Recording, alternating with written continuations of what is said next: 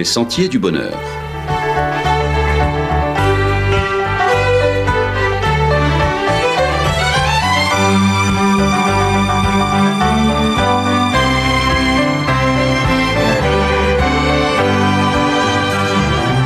Une émission qui vous apporte un message d'espérance, de paix, de joie et de confiance. Chers amis auditeurs, bonjour. C'est Mélissa avec vous et avec Eric pour une nouvelle randonnée sur les sentiers du bonheur. Eric, dans son baromètre sur la pratique de la lecture en France, le Centre national du livre a révélé qu'en 2023, 86% des Français se déclaraient spontanément lecteurs. Dans les faits, ils sont 89% à avoir lu au moins un livre au cours des 12 derniers mois. Ces chiffres plutôt satisfaisants sont tout de même à relativiser. Il existe en effet de fortes disparités dans les habitudes de lecture. Les jeunes de 15 à 25 ans lisent peu. Un jeune sur cinq affirme même ne pas lire du tout. Nos aînés, quant à eux, les plus de 65 ans, demeurent toujours les plus grands lecteurs. Ce sondage est très intéressant parce que les bienfaits de la lecture pour notre santé sont nombreux. Les spécialistes s'accordent à dire qu'une lecture régulière stimule le cerveau, renforce les connexions neuronales, réduit le stress, favorise la relaxation et améliore la concentration.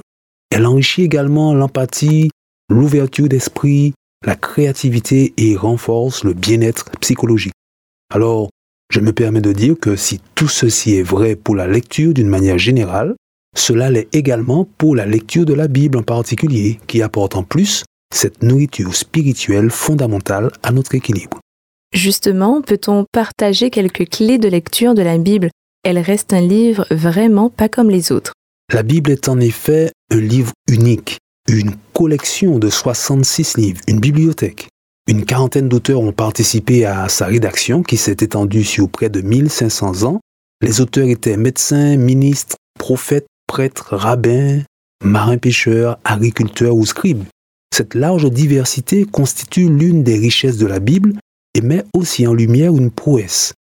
Malgré ces différences, l'unité du message qu'on y découvre est indéniable et permet aux croyants de dire que Dieu a inspiré ses auteurs. L'apôtre Pierre a écrit à ce sujet que c'est soufflé par le Saint-Esprit que des hommes ont parlé de la part de Dieu. Alors la Bible ne se lit pas tout à fait comme un roman. Elle n'est pas un roman, et l'une des clés de lecture, c'est justement de respecter le genre littéraire des livres qui la composent. Il y a de la poésie, des lettres, des chroniques royales, des oracles prophétiques, le style singulier des évangiles et aussi des parties apocalyptiques. En tenant compte de chacun de ces styles, en lisant le texte dans son contexte, on parvient à saisir la richesse de l'enseignement dispensé par la Bible. Tu parles d'enseignement On dit souvent que la Bible ne renseigne pas, mais enseigne. Dis-nous en plus sur cette différence d'objectif. C'est l'apôtre Paul qui a écrit dans sa première lettre à Timothée que toute l'écriture est inspirée de Dieu et utile pour enseigner tout d'abord, pour instruire, pour éduquer en somme. Paul ne voyait pas les pages de la Bible comme une source de renseignement. Cette approche limiterait la portée des textes au factuel, à l'information journalistique en quelque sorte. Son message serait alors assez vite périmé. En recherchant l'enseignement à dégager des récits bibliques, l'apôtre envoie la portée spirituelle, existentielle avec une portée universelle et atemporelle. Cette distinction entre enseignement et renseignement est d'autant plus importante pour nous aujourd'hui qui vivons à une époque et dans une culture bien différente des récits bibliques. Oui, les textes bibliques sont des textes anciens et orientaux, aux intentions de proclamation, écrits dans une langue analogique, c'est-à-dire qui utilise beaucoup de paraboles et de métaphores, une langue qui ne démontre pas mais qui montre. Si on considère ces textes comme des documents modernes, occidentaux, pensés et rédigés dans une mentalité contemporaine, avec une langue rationnelle, c'est-à-dire technique et précise, qui cherche à démontrer, on risque une vraie confusion. Attention donc au mélange des genres quand on lit la Bible. Alors si on considère par exemple le miracle de Jésus, le message essentiel dans ces récits dépasse le domaine de l'information. Tout à fait. Le message réside dans les questions existentielles que posent ces miracles, dans la compréhension qu'ils en proposent et dans les réponses qu'ils leur donnent. Ces réponses orientent la vie vers Dieu, vers Jésus et vers sa vision de la vie. Dans l'évangile de Jean, par exemple, le premier miracle de Jésus est la transformation de l'eau en vin lors de mariage. On note déjà que l'apôtre Jean qui rapporte la scène termine son récit en qualifiant le miracle de signe. Il oriente ainsi le lecteur vers la signification plutôt que vers la simple information du changement de l'eau en vin. Pourtant, nous avons souvent entendu dire que si Jésus a autorisé la consommation d'alcool durant ce mariage, c'est que celle-ci ne pose aucun problème pour les croyants. Cette conclusion passe à côté de l'essentiel finalement. Le miracle ne concerne pas une question diététique, mais parle de l'abondance généreuse qui existe quand Jésus intervient dans une vie. Il parle de sa capacité à ouvrir des chemins même quand tout semble fermé. On retrouve encore cette idée dans l'évangile de Marc au chapitre 8, quand Jésus parlait aux disciples du miracle de la multiplication des pains. Les douze étaient encore attachés à considérer les faits tandis que Jésus leur demandait d'aller au-delà et de comprendre la portée messianique de son action. Aller au-delà, c'est encore pour nous le défi à relever. Le texte dans son contexte, en tenant compte du style littéraire et en recherchant non pas des informations mais l'enseignement. Voici quelques clés de lecture pour lire la Bible.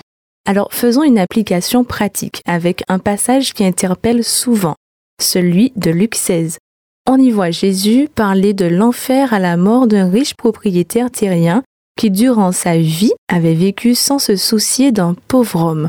Celui-ci était pourtant juste devant chez lui. Jésus parle de l'enfer. Alors, il existe ou pas cet enfer? Il faut déjà remarquer que dans ce passage, Jésus raconte une parabole. Le principe même de la parabole est d'utiliser des images visibles pour parler de réalités spirituelles invisibles et plus grandes. Si on ne s'arrête qu'à l'image, le sens du message nous échappe.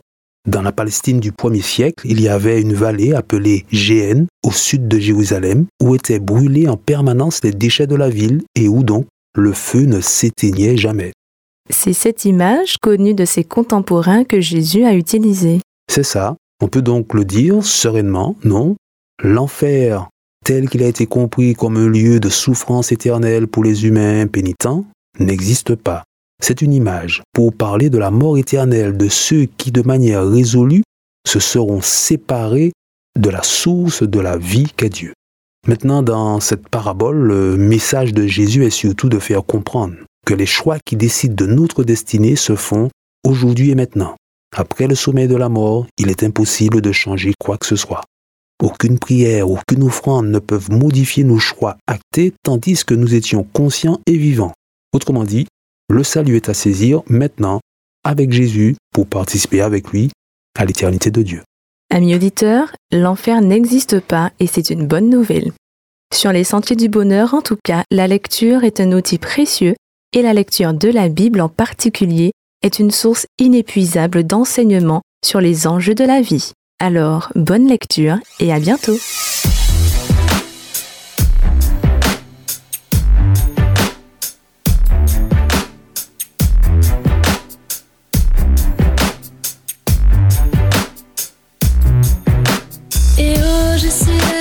L'étagère du haut. J'ai des crampes à force de rester sans bouger. Feuillette-moi, découvre ce qui se cache sous mes mots. Je te rendrai plus que tu n'aurais pensé. Ne me laisse pas prendre la poussière. Je suis pleine de conseils pour te protéger de ces choses qui ont tout pour te plaire. Puis te laisse vide et frustré. Lis-moi et tu dis-moi avec Connais-moi, mérite ce que je dis. Prends l'habitude de venir m'écouter tous les jours, même quand tu n'en as pas envie. Chaque fois que tourne la terre sur elle-même, viens me voir et tourne mes pages, elle te donne des ailes. Chaque fois que tourne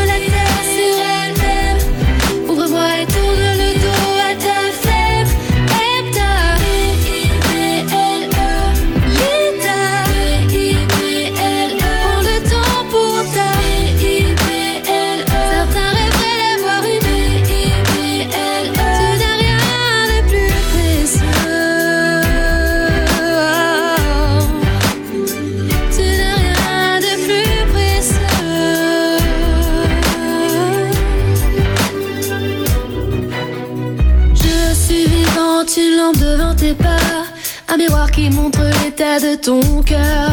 Je te transforme, je te reprends quand ça ne va pas. Je t'encouragerai avec douceur. Remets-toi en question, laisse-toi briser. Ça fera peut-être mal, mais tu grandiras. Si tu ne me laisses pas te parler, tu n'entendras plus ma voix. Crois-moi,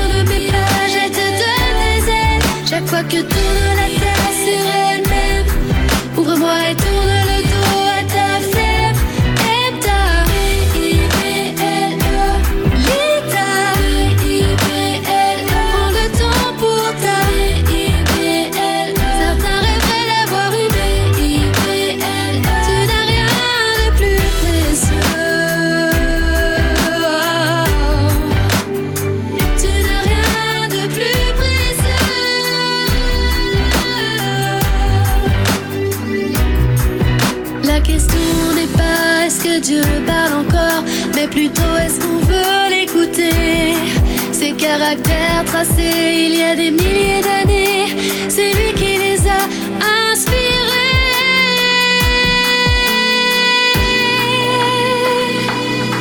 Chaque fois que tourne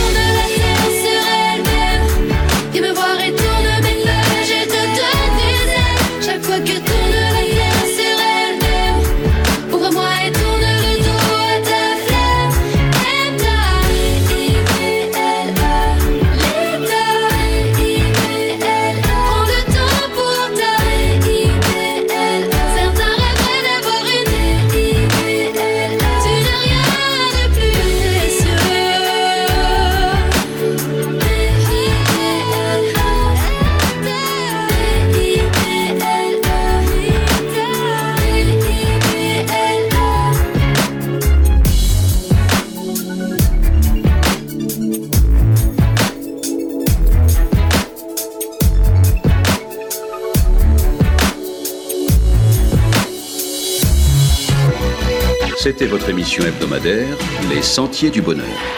Un programme présenté par l'Église adventiste du 7e jour. Aimeriez-vous lire le texte de la causerie d'aujourd'hui? Demandez-le. Il vous sera envoyé gracieusement. Nous tenons également à votre disposition notre cours de Bible gratuit par correspondance. Nous le recommandons vivement à tous nos auditeurs. Écrivez-nous aujourd'hui même. Voici notre adresse boîte postale 50 97 282, le Lamentin CEDEX 2. Nous nous réjouissons à la pensée de vous retrouver à l'écoute la semaine prochaine à la même heure. À bientôt.